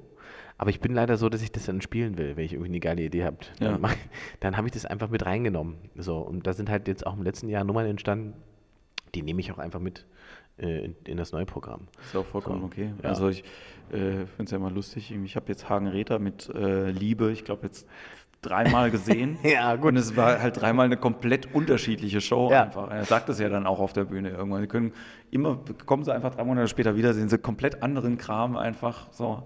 Ja, gut, genau. Der ist da ja auch, genau. Der spielt ja dann drei Stunden. Und äh, unabhängig vom, äh, vom Solo, also ihr wartet jetzt das ähm, Fat Chicken Club äh, nochmal Runde 2. Ja, das schauen, das, das, wartet darauf, das fette Chicken, dass es nochmal rauskommt aus dem Stall. Ähm, ansonsten, dann habe ich ja noch gesagt, diese TV-Late-Line, die ähm, läuft dieses Jahr noch zweimal und wenn alles gut läuft, machen wir nächstes Jahr damit auch weiter. Allerdings, weil es 1 Plus nicht mehr gibt, müssen wir mal gucken, wo wir landen in der ARD. Ja. Es gibt ja noch ein paar andere Ausspielwege. ähm, und ansonsten, ja, wir, wir haben irgendwie, ich habe einen Piloten gemacht, ähm, wo wir noch nicht wissen, ob der niemand haben will oder nicht. Aber ich bin da erstmal entspannt. So, für mich ist erstmal wichtig, dass live funktioniert. Das ist so die, die Basis einfach. Ich brauche eine neue Show fürs nächste Jahr und äh, wenn ich die habe, bin ich erstmal happy. Dann kann ich erstmal weitermachen. Gut, gut. Von deinem äh von deinem, du hast ja auch so über Fat Chicken Club oder auch generell halt über dein, über dein Live-Spielen und so ja auch so ein bisschen Überblick halt über den, über den Comedy-Nachwuchs. So. Das ist irgendwie so krass. Ne? Eigentlich würde man, würde man dich, äh, je nachdem von wo man guckt, ne? Ja. du hast den, du hast einen äh, hier Comedy-Nachwuchspreis bekommen ja. beim Deutschen Comedy-Preis, ja. ja. Ähm, nach jetzt eben sechs Jahren oder? Genau, ja, ja. Ich meine, Bülent hat ihn noch später bekommen. Ja. Bülent hat ihn, glaube ich, nach 15 Jahren bekommen. Ja. So, weil die Begründung ist immer dieselbe, fürs RTL-Publikum bist du neu. Ja. So. Äh, das kann man natürlich so sehen und dann nimmt man den natürlich auch, das ist auch völlig okay. So. Ähm, ja, ich bin dann schon eine Weile dabei und das ist auch äh, trotzdem spannend zu sehen, was sich sozusagen drumherum entwickelt. So, das, da das, das war eigentlich eher die, äh, die, Frage. Also du hast auch noch quasi Interesse äh, daran, was halt, was die anderen machen. Ja, oder? schon. Also ich kann nicht alles gucken einfach, weil ich wie gesagt auch wahnsinnig viel selbst unter, unterwegs bin. So, aber ähm, ich das, äh, bestimmte Leute, die beobachtet man dann schon so. Also da schaut man dann schon mal drauf. Ähm, Sertac zum Beispiel, ja. das ist so einer, der, als ich den das erste Mal gesehen habe, da wusste ich, dass ich den im Fat Chicken Club haben will. Ja. Und ähm, seitdem habe ich da öfter mal sozusagen einen Blick drauf. So, den finde ich, schon, find ich schon stark, ja. schon gut. Der entwickelt sich, glaube ich, auch noch. Da gibt es auch einfach so ein paar Leute, ne? also jetzt hier, ich gehe auch fest davon aus, dass Simon Stäblein jetzt äh, hier das Talent Award gewinnt nächste Woche. Die habe ich tatsächlich nicht gesehen. Ja. Aber der, echt, äh, ja? der macht das halt auch schon seit zwei Jahren oder so unterm Radar ja. und hat jetzt halt einfach die Sachen geschliffen und es funktioniert halt irgendwie auch ganz ja. gut. Ja, ich meine, es ist halt, du brauchst das, glaube ich, aber auch, dass du so dir die, Sachen erspielst und wie ich gesagt habe, das ist halt äh, Learning by Doing tatsächlich so. Es gibt natürlich immer den anderen Weg, ähm, der ist natürlich nicht selbstverständlich, das erzählen so Produzenten natürlich gerne, dass man die Leute irgendwie hochbeamen kann, so wie es mit Cindy gemacht haben oder wie sie es jetzt mit, mit Enisa machen. Aber da kommen ja ganz andere Faktoren dazu. Das hat ja gar nichts mit Wollte dem zu tun, was auf der da, Bühne da passiert. Kommt kein, da kommt doch aber auch kein, ich sage jetzt mal, Produkt dabei raus, das, wo man jetzt halt sagen würde, nur aus der, aus der Stand-up-Sicht halt irgendwie ja. wünsche ich mir. So. Ja, das ist natürlich, also gerade bei Enisa finde ich das natürlich ein bisschen schade, weil natürlich die, die ersten Sachen, die sie gemacht hat, so, das war schon spannend, weil die halt so eine völlig erstmal, ähm, also von der Szene fernab ja. Haltung hatte Natürlich, und der Ansatz neu war, so als, ja. als Tussi da hochzugehen, gefühlt, ja. Und trotzdem nicht nur Klischee-Sachen zu sagen, sondern irgendwie auch den einen oder anderen schlauen Gedanken zu haben. Das war schon spannend. Und ich meine, die hat den Range gehabt von, von TV Total bis Satirigipfel innerhalb ja. von einem Jahr. So, ja. ich meine, wer kriegt das hin? Ja, das muss man ihr einfach lassen. So. Und ich weiß nicht, ob es klug war, danach zu Let's Dance zu gehen. Aber wenn man natürlich berühmt werden will, dann muss man das machen. Ja, also ist ja heutzutage auch. Ähm einfach die Auswahl. Kannst du, du kannst ja einfach sagen in Deutschland, ich möchte gerne Promi werden. Es gibt äh, verschiedene Sachen, die ich machen möchte. Und dann gehe ich da und dahin und dann klappt das vielleicht. Ja, ich meine, aber da, das ist eben der Punkt. Ne? Man muss halt lernen, auch Nein zu sagen, ja. finde ich. So. Also ich, ich habe allein, wenn ich überlege, was ich 2014 wenn ich in allen Shows Ja gesagt hätte, die ich hätte sein sollen, dann wäre ich, glaube ich, in drei oder vier Flops dabei gewesen. Mhm. So. Das ist dann einfach so, wo ich denke, ja, es war ganz klug, da nicht dabei zu sein. Ich, ich habe mal bei Vodafone gearbeitet und ähm, so ein Praktikum gemacht und da war irgendwann Bewerbung auf dem Tisch gelegen und dann äh, war eine Bewerbung als ähm, Content Manager, das war 2006, Goldene Zeit für Klingeltöne, hat sich Nana beworben. Siehst du? Ja, der Darkman himself. Ja, ja. und ja ich die so schnell kann es gehen. Und habe gedacht so, fuck, wann habe ich das letzte Mal denn von dem gehört? Ja, ja, ja klar. So. Ja, das ist, und da sind wir wieder bei der Substanz und bei, dem, bei, der, bei, bei der Basis. Wenn die nicht da ist, dann ist es halt dann schnell wieder vorbei. Ja. So, das ist der Punkt. Ne? Gibt es denn äh, neben der Comedy noch Sachen, die dich interessieren? So. Bumsen. Großes Feld, ja. Also Bumsen ist durchaus im Rahmen des Interesses bei mir. Also, da bin ich durchaus interessiert. Ja. Meine Freundin ist ja auch immer dabei, von daher ist es Eben, ja auch deswegen. Die bedient das andere Hobby, was ich so habe. ähm, also tatsächlich bin ich ja eigentlich 24 Stunden mit mir und diesem Job beschäftigt. Das ist ja, ja so ein Egozentriker-Ding. Wir sind ja alle Egozentriker. Wir Bühnenkünstler sind alle Egozentriker. So. Ähm, da ist nicht so viel. Ich mag schnelle Autos, ich mag hübsche Frauen, das ist relativ klischeebehaftet bei mir dann. Pff, ich bin halt Ossi. nee, also wirklich, ich habe da nicht, äh, bin jetzt nicht so, ähm, also ich habe jetzt nicht, also ich sammle noch Bilder von äh, äh, Oberschenkeln oder sowas. Also ich habe keine seltsame Leidenschaft, was das angeht. Nee, aber es kann ja trotzdem einfach ähm, also ich denke halt eben, das ist natürlich dein Job und wenn man einen Job hat, der einen, der einen, den man liebt, dann ist man halt irgendwie viel da drin. Ja. Natürlich auch äh, in dem im gedanklichen Hamsterrad und äh, gerade ja. wenn man halt irgendwie Comedy meint hat, kann man es ja auch schlecht abschalten. Ja, ja ich also das, das ist halt die einzige Sache, die ich sozusagen beibehalten habe. Ich habe jetzt, ich verbringe selten meine Freizeit tatsächlich dann noch mit Comedians oder sowas. Also ich bin da nicht ähm, mit so vielen tatsächlich irgendwie befreundet, weil wir halt immer irgendwie irgendwo zusammen arbeiten. Es gibt so ein paar, zu denen halte ich einfach dann irgendwie Kontakt und habe auch losen Kontakt ständig irgendwie. Also ähm, mit dem Polak ist es so oder ja. auch mit Marek Fiss ist es so, weil wir so ein bisschen aus, aus einer Welle kommen. Ne? Wir sind aus, in, in einer Phase äh, ähm, angespült worden. Ja. Ähm, und da ist es so, dass wir schon öfter mal irgendwie quasseln und, und gucken, was der andere so treibt und wo so ist und so weiter. Ähm, ansonsten kenne ich wahnsinnig viele, auch mit, gehe auch mal ein Käffchen trinken mit Luke oder so. Das ja. ist halt, der ein entspannter Typ ist so, ne? Das macht dann schon Spaß. Aber hast du noch einen Freundeskreis außerhalb? Äh ja, ja. Ich habe dann schon noch ein, zwei Leute, die gar nichts damit zu tun haben, was eigentlich ganz geil ist. Ja. So, wenn man A, nicht ständig drüber reden muss und B, wenn man drüber redet, kriegt man eigentlich immer eine andere Sicht als, als die interne. Ja. So. Und das ist dann eigentlich auch ganz geil. Ähm, Zumal ich, mein bester Kumpel Tobias heißt er, den kenne ich seit, ich seit der sechsten Klasse. Ja. Ähm, und wir haben, wie gesagt, Mitte der 90er auch zusammen Comedy gemacht. Aber der ist halt jetzt im Prinzip so eine Art Consulting-Typ in Okay. Düsseldorf. Also völlig anders. Und wir haben uns aber tatsächlich immer noch was zu erzählen. So, wenn wir uns treffen, ist es immer noch lustig. Es ist immer noch so ein bisschen, als würde man über einen Schulhof laufen. Man hat jetzt halt Geld und Autos. ja dann, das ist ein guter Das hatten wir damals nicht. Das hatten wir nicht. Ja. Wir hatten nichts auf dem Schulhof. Wir haben uns die Pausenbrote geteilt, wie Ernst Thiemann. Ernst Thiemann ist so, äh, eine Pionierikone gewesen damals. Nee, also das ist, glaube ich, schon ganz wichtig, dass man irgendwie so Leute hat, mit denen man sich äh, äh, auch über andere Sachen austauschen kann. Weil du brauchst ja weiterhin irgendwie Input. Irgendwo muss ja was herkommen. Ähm, das ist ja generell hier auch bei uns irgendwie schwierig, finde ich. Das, ich, das, ist, das, ist, das ist lustig, ne? dass die in Deutschland diese, diese, diese Tendenz dazu geht, dass man zu so, so, so junge Comedians irgendwie so hochbeamen müsste. Mhm. So, ähm, als würde das, also als würde Comedy funktionieren wie, wie, wie, weiß nicht, das Supertalent oder, oder DSDS. So, weißt du, das ist ja, da habe ich neulich schon drüber nachgedacht, dass es absurd ist, weil die besten Comedians der Welt, die sind ja nicht 20 oder 30, sondern sind 40, 50. Ja. Das sind Leute, die das 30 Jahre machen.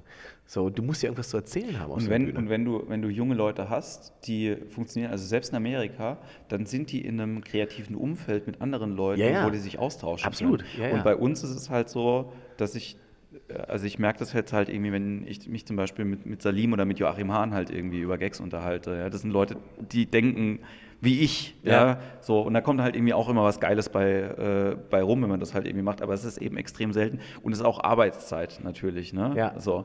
Und ähm, die, äh, dieses Hochgebeamte, ne, dann hast du immer Produkt, ne? So. Ja, weil sie denken halt, würde, man könnte das so aus der, aus der, aus der trockenen Hand irgendwie ähm, ähm, erschaffen, aber das funktioniert tatsächlich eigentlich nie. Das ist wirklich die Minderheit, wo das geht. Und da kommen halt meistens, wie gesagt, andere Faktoren dazu. Bei Cindy kam so eine ganze Optik dazu und, und so, eine, so, so, eine, so eine Haltung, die die Leute dann einfach mochten und wo sie gleich wussten, das ist klar.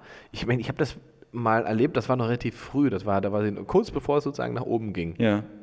Da ist sie im Quatschclub aufgetreten in Berlin. Das habe ich oben aus dem zweiten Rang mir angeguckt. Das war halt voll, aber ich habe oben geguckt und dann kommt Cindy halt raus. Und die Leute die haben drei Minuten gelacht, weil sie sie gesehen haben.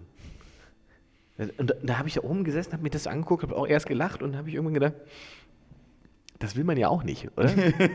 du willst ja nicht da rauskommen und dass die Leute drei Minuten über dich lachen, nur weil sie dich sehen. Sondern, Ja. Also, und schon gar nicht, wenn du dich nicht noch irgendwie, also dolle verkleidet hast. Im Prinzip ist es ja nicht viel. So. Und ähm, das ist irgendwie auch ganz spannend. ja ich, ähm, Das Gefühl, der Appelt belauscht uns, der läuft jetzt schon zum dritten Mal vorbei. ähm, was soll ich jetzt sagen?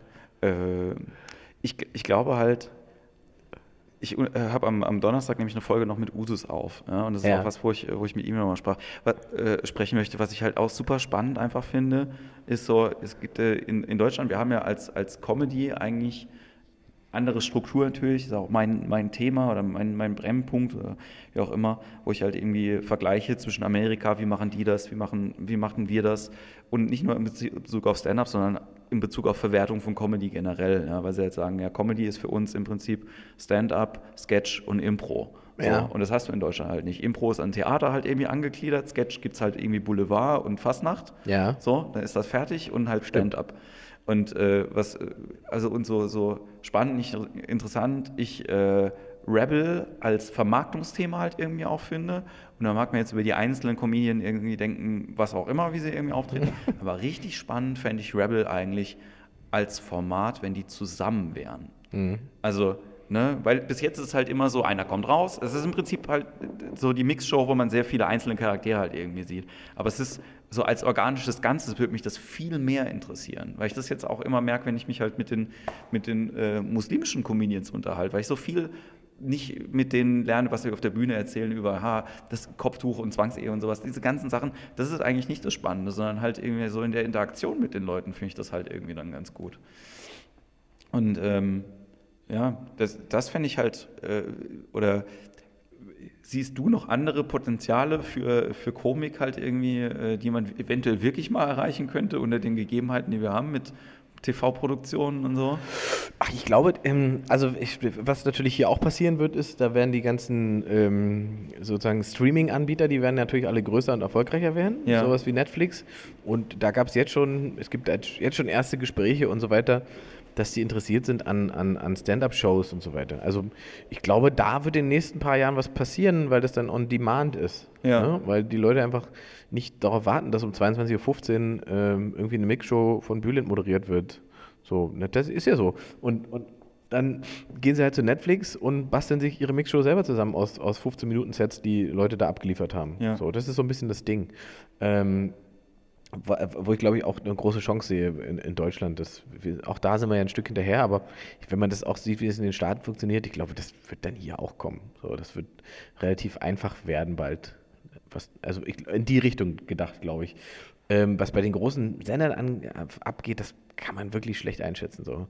Ich meine, die halten, ich meine, allein, dass sie Late Night für tot halten, weil Schmidt nicht mehr da ist. So, das ist halt, weißt du, da, da weißt du halt, da sitzen Leute, die haben wahrscheinlich seit Mitte der 90er, äh, weiß ich nicht, äh, nichts anderes sich mehr angeguckt. So, das gibt's ja. Ja. Und das ist halt dann irgendwie schade, weil sie ein bisschen was verpassen und, und auch verpassen, Also ich in welche halt auch, das sich wie, wie ignorant man dann gegenüber den, also wieder ne, diese Hugo Egon Balder Frage, ne? wie, wie, wie, nicht, dass er ignorant wäre dem gegenüber, was da passiert ist, sondern ähm, man, man, hat doch, man hat doch die Allinformationen. Man sieht doch auch, wie. Ja, ja, nee, aber bei Hugo Egon muss man ja sagen, dass er das, was er ja richtig gemacht hat, ist einfach, der hat das adaptiert fürs deutsche Publikum.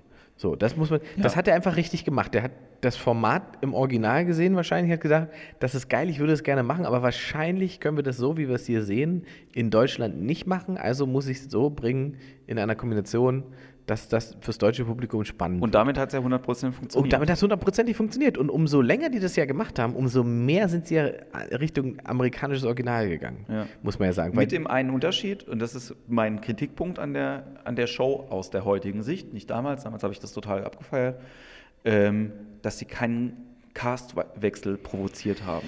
ja, was, ist, was einfach unglaublich wichtig ist dafür, wie SNL halt irgendwie funktioniert. aber ne? das ist natürlich, aber da sind wir tatsächlich, das ist ja generell so in Deutschland. Das ist ja bei den ganzen Erfolgsformaten, dadurch, dass sie, jetzt bei Raab ist ja genau dasselbe. Raab nimmt alles mit. Ja. Das, ist, ist alles vorbei. So, das ist ja eine Haltung, die es in den Staaten jetzt so nicht gibt. Letterman hat ja nicht die Tür zugeschlossen, sondern er ist halt abgelöst von, vom nächsten.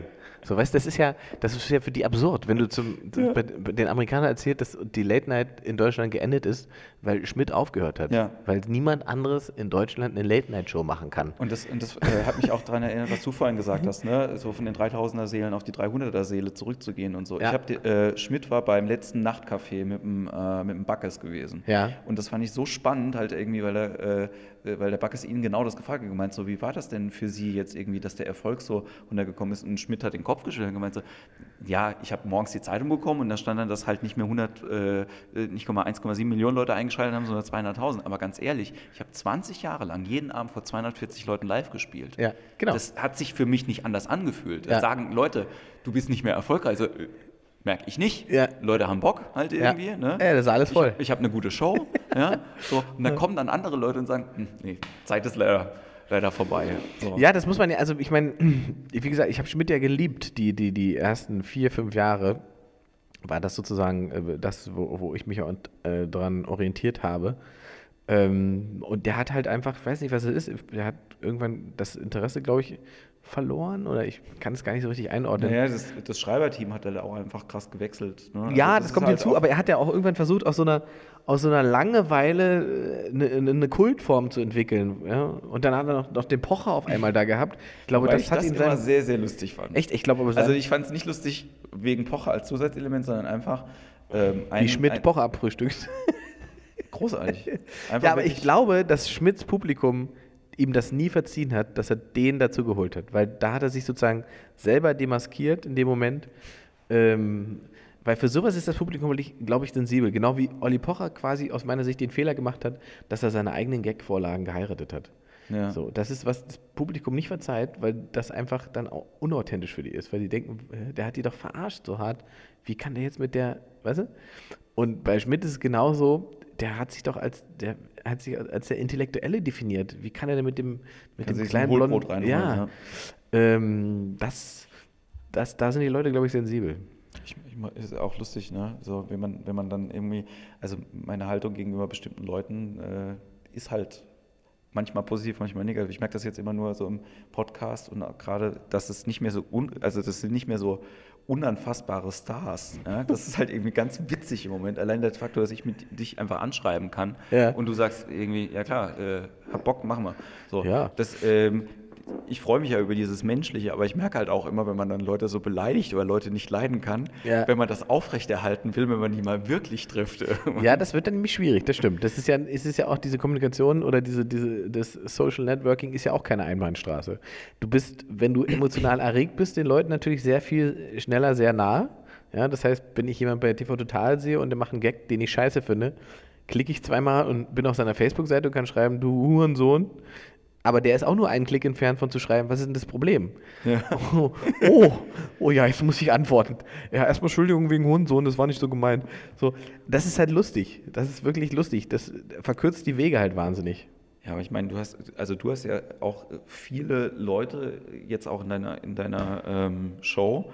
Ähm, suchst du die alle aus? Oder, ähm, Bei Fat Chicken oder bei Nee, bei der ähm, Late bei, Line? bei der Late Line. TV-Leuten, die Ja.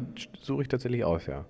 Und da also- ist jetzt auch keiner, den du irgendwie nicht gut finden Nee, würdest. so. also wir haben ein paar Experimente mit so YouTubern gemacht, die eigentlich, ich habe wie hat die Redakteurin letztes Mal gesagt, äh, YouTuber zerschellen hier regelmäßig äh, an der Realität. Und das ist tatsächlich, also es ist halt wirklich so, wenn du die, die aus ihrem Universum rausholst, ja. dann funktionieren sie irgendwie nicht mehr. So, das ist tatsächlich die Feststellung, die wir gemacht haben, setzt sie ins Fernsehstudio mit Publikum live, dann ist es relativ schnell vorbei. So, ich meine, andererseits, woher soll das auch kommen? Ne? Die sitzen zu Hause vor der Kamera, quatschen da rein und stellen es auf YouTube und kriegen dann sozusagen die Bestätigung von den Leuten, die das interessiert. ja. Das ist ja was anderes, als wenn man auf eine Bühne geht, live und 50 Leute versucht zu begeistern. Ich wollte gerade sagen, das ist ja auch der Grund, warum ich diesen Podcast hier mache und äh, keine Radioshow habe. Weil es so speziell einfach ist, dass ich denke, es interessiert einfach äh, wirklich nur. Aber es hören wirklich ähm, einigermaßen viele Leute, muss ich sagen. Also, so, es- das höre ich gern. Ja, also nicht in, deinen, in, nicht in deiner Range. Aber Na, jetzt warten wir mal ab, ich teile das ja auf meine Seite. Yay. Yay. ähm, nee, aber äh, wie du sagst, also das ist ja eher auch, ich habe das ja jetzt nicht gemacht irgendwie, um, äh, um überhaupt zu senden, sondern ein- einfach, weil es mich inhaltlich irgendwie interessiert. Ja, Ja, ja, klar. Ich habe das heute ja auch nicht gemacht, weil ich denke, dass ich dir von einem Saal aus verkaufe, sondern das könnte ein interessantes Gespräch werden. So. Ähm, deswegen, also das ist ja auch, da sind wir wieder bei der künstlerischen Freiheit, Sachen machen zu können, auf die man halt einfach Bock hat. Gibt es denn noch irgendwelche Sachen, die du jetzt nicht ganz äh, akut mit deinem Programm oder sowas und irgendwelche künstlerischen Visionen, die du noch irgendwie dir gerne erfüllen würdest irgendwann mal? Also ich würde natürlich gerne sehen, dass sozusagen die Show, die ich jetzt im nächsten Jahr spiele, nochmal ähm, ein anderes Level hat. Das ist mir erstmal, erstmal das Wichtigste, so Ja. dass ich nochmal sozusagen da sehe, dass ich dann einen Step weiterkomme. Ähm, und in der Folge dann auch nochmal publikumstechnisch mich äh, entwickeln kann und wachsen kann. Wobei das nicht der erste Ansinn ist äh, in meinem Kopf, sondern tatsächlich der erste Ansinn ist, dass die Show irgendwie anders und geiler sein soll als die letzte. Ja. Äh, auch dass man, wenn man die letzte Show gesehen hat und zum, zur neuen Show kommt, denkt, hups, das ist ja ein bisschen anders. So. Ähm, das ist so ein bisschen, womit ich mich eigentlich die meiste Zeit jetzt beschäftige. So. Ansonsten, wenn du mich frei fragst, ich würde natürlich sofort eine Late-Night-Show moderieren. so, das ist so ein bisschen immer noch, was ich im Kopf habe, was mein, mein, mein heimliches, so heimlich ist es jetzt auch nicht mehr, aber äh, was so mein, mein, mein Lifetime-Goal ist, tatsächlich selber so eine, so eine Show zu machen, die Schmidt gemacht hat. So. Da hätte ich schon mal noch mal richtig Bock drauf. Ja, also ich glaube auch, dass die, äh, dass die Leute, die jetzt Entscheider sind, ähm, tendenziell dann auch in vier, fünf Jahren äh, in Rente gehen. Ne? Wenn man sich die, dieses Panel anguckt von Darüber lacht äh, Deutschland, was die Grimme-Akademie halt irgendwie macht, diese, diese Schisser, die da vorne hocken, tut mir leid. Ich war mich so aufgeregt letztes Jahr, als ich das gesehen habe. Ja? Also ich mag die alle sehr, sehr Ja, gerne. ja, ZDF, hast du was mit ZDF zu tun? Nein, noch nicht. Ja, gut. Äh, da, nein, das war halt wirklich, was weißt du, wenn der, wenn der Unterhaltungschef vom ZDF da sitzt, ja, und, und sagt, und das ist wirklich mein Lieblingszitat einfach von diesem ganzen Tag oder auch letzten Jahr, ja. Wir sind mutig, aber nicht zu mutig. Sehr schön, Wir ja. wollen, äh, wie war das? äh, wir wollen äh, überraschen, aber nicht schockieren. So, und ich habe gedacht, das ist doch richtig scheiße einfach. Das ist doch eine, einfach so eine Aussage, da, da merkst du die Angst halt irgendwie, ähm, dass, dann, dass dann morgens irgendwie die Zahlen kommen und du denkst, ah, hm. Schwellenhüter nennt man das. Es gibt Schwellenhüter. Gerade in so Redaktionen hast du Leute, die sozusagen immer die Schwelle betonen, über die man muss. Ähm, und die wird mit jedem Mal, dass man sie betont, irgendwie höher und schwieriger. Und ähm, da kann man natürlich schwer mitarbeiten. Das ist immer schwierig. Da muss man immer, da muss man tatsächlich lernen, sich ähm, hinüber wegzusetzen. Ich meine, alleine, dass sie, guck mal, wie lange sie gebraucht haben, bis sie sozusagen erkannt haben, dass sie Böhmermann auch ruhigen Gewissens ins Hauptprogramm lassen können. Und ihn auch alleine arbeiten ja. lassen können, ohne dass ja. da jetzt irgendjemand dabei sitzt, der halt irgendwie.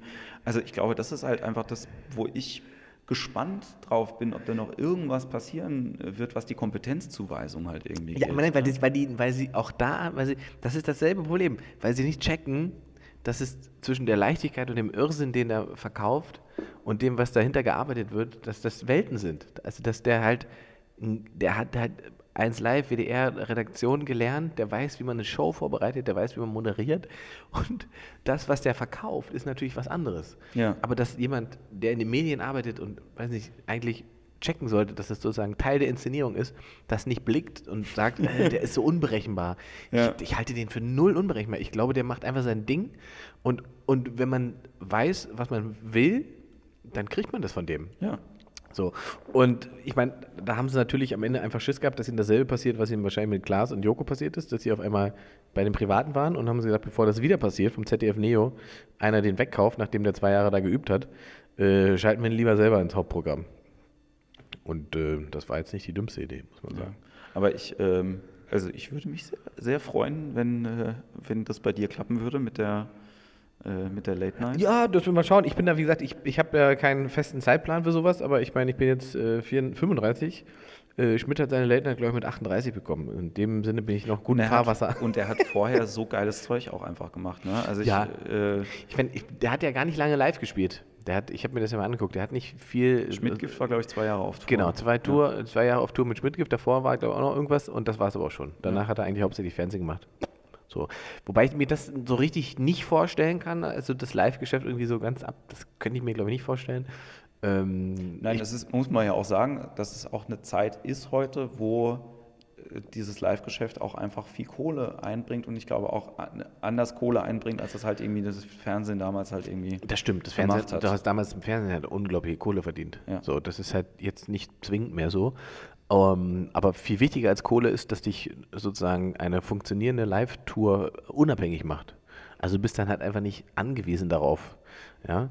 Ähm, und das ist mir tatsächlich am Ende noch wichtiger. Also, dass ich einfach sagen kann, schön Fernsehen, komm, wir machen was. So, wenn es nicht passt und wenn es innerhalb von weiß ich nicht wie vielen Monaten vorbei ist, dann sage ich wieder, okay, ich bin pff, die nächsten 20 Tage bin ich auf Tour. So, kann ich trotzdem meine Brötchen von bezahlen. Ja, ich merke das halt irgendwie auch. Also ich, ich glaube, ich hätte jetzt schon dreimal irgendwie die Möglichkeit gehabt, mit YouTubern irgendwie so Sketch-Formate halt irgendwie zu machen. Und ja. äh, habe da auch immer noch Bock drauf, das irgendwann zu machen.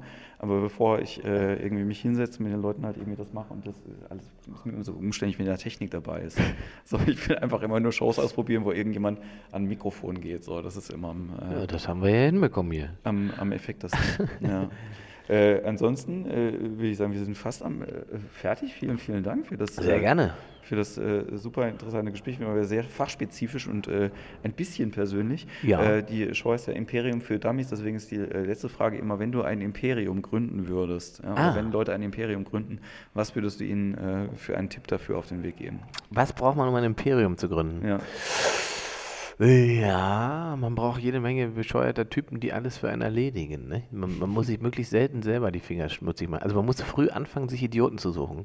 Das heißt, eigentlich muss man schon, wenn man in der Schule ist, anfangen äh, zu rekrutieren. Ja. Ne? Man muss äh, sich mit den Dummen befreunden, weil die Dummen werden dich immer für klug halten.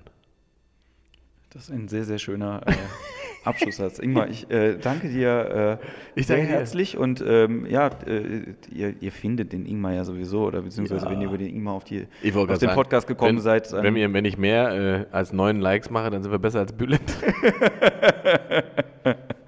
das auf jeden Fall. Ich, äh, ja, viel Spaß noch hier auf dem Comedy Festival und ähm, dann bis ganz bald. Ne? Äh, Dito, viel Spaß an allen, die es gehört haben. Ja, macht's gut. Ciao.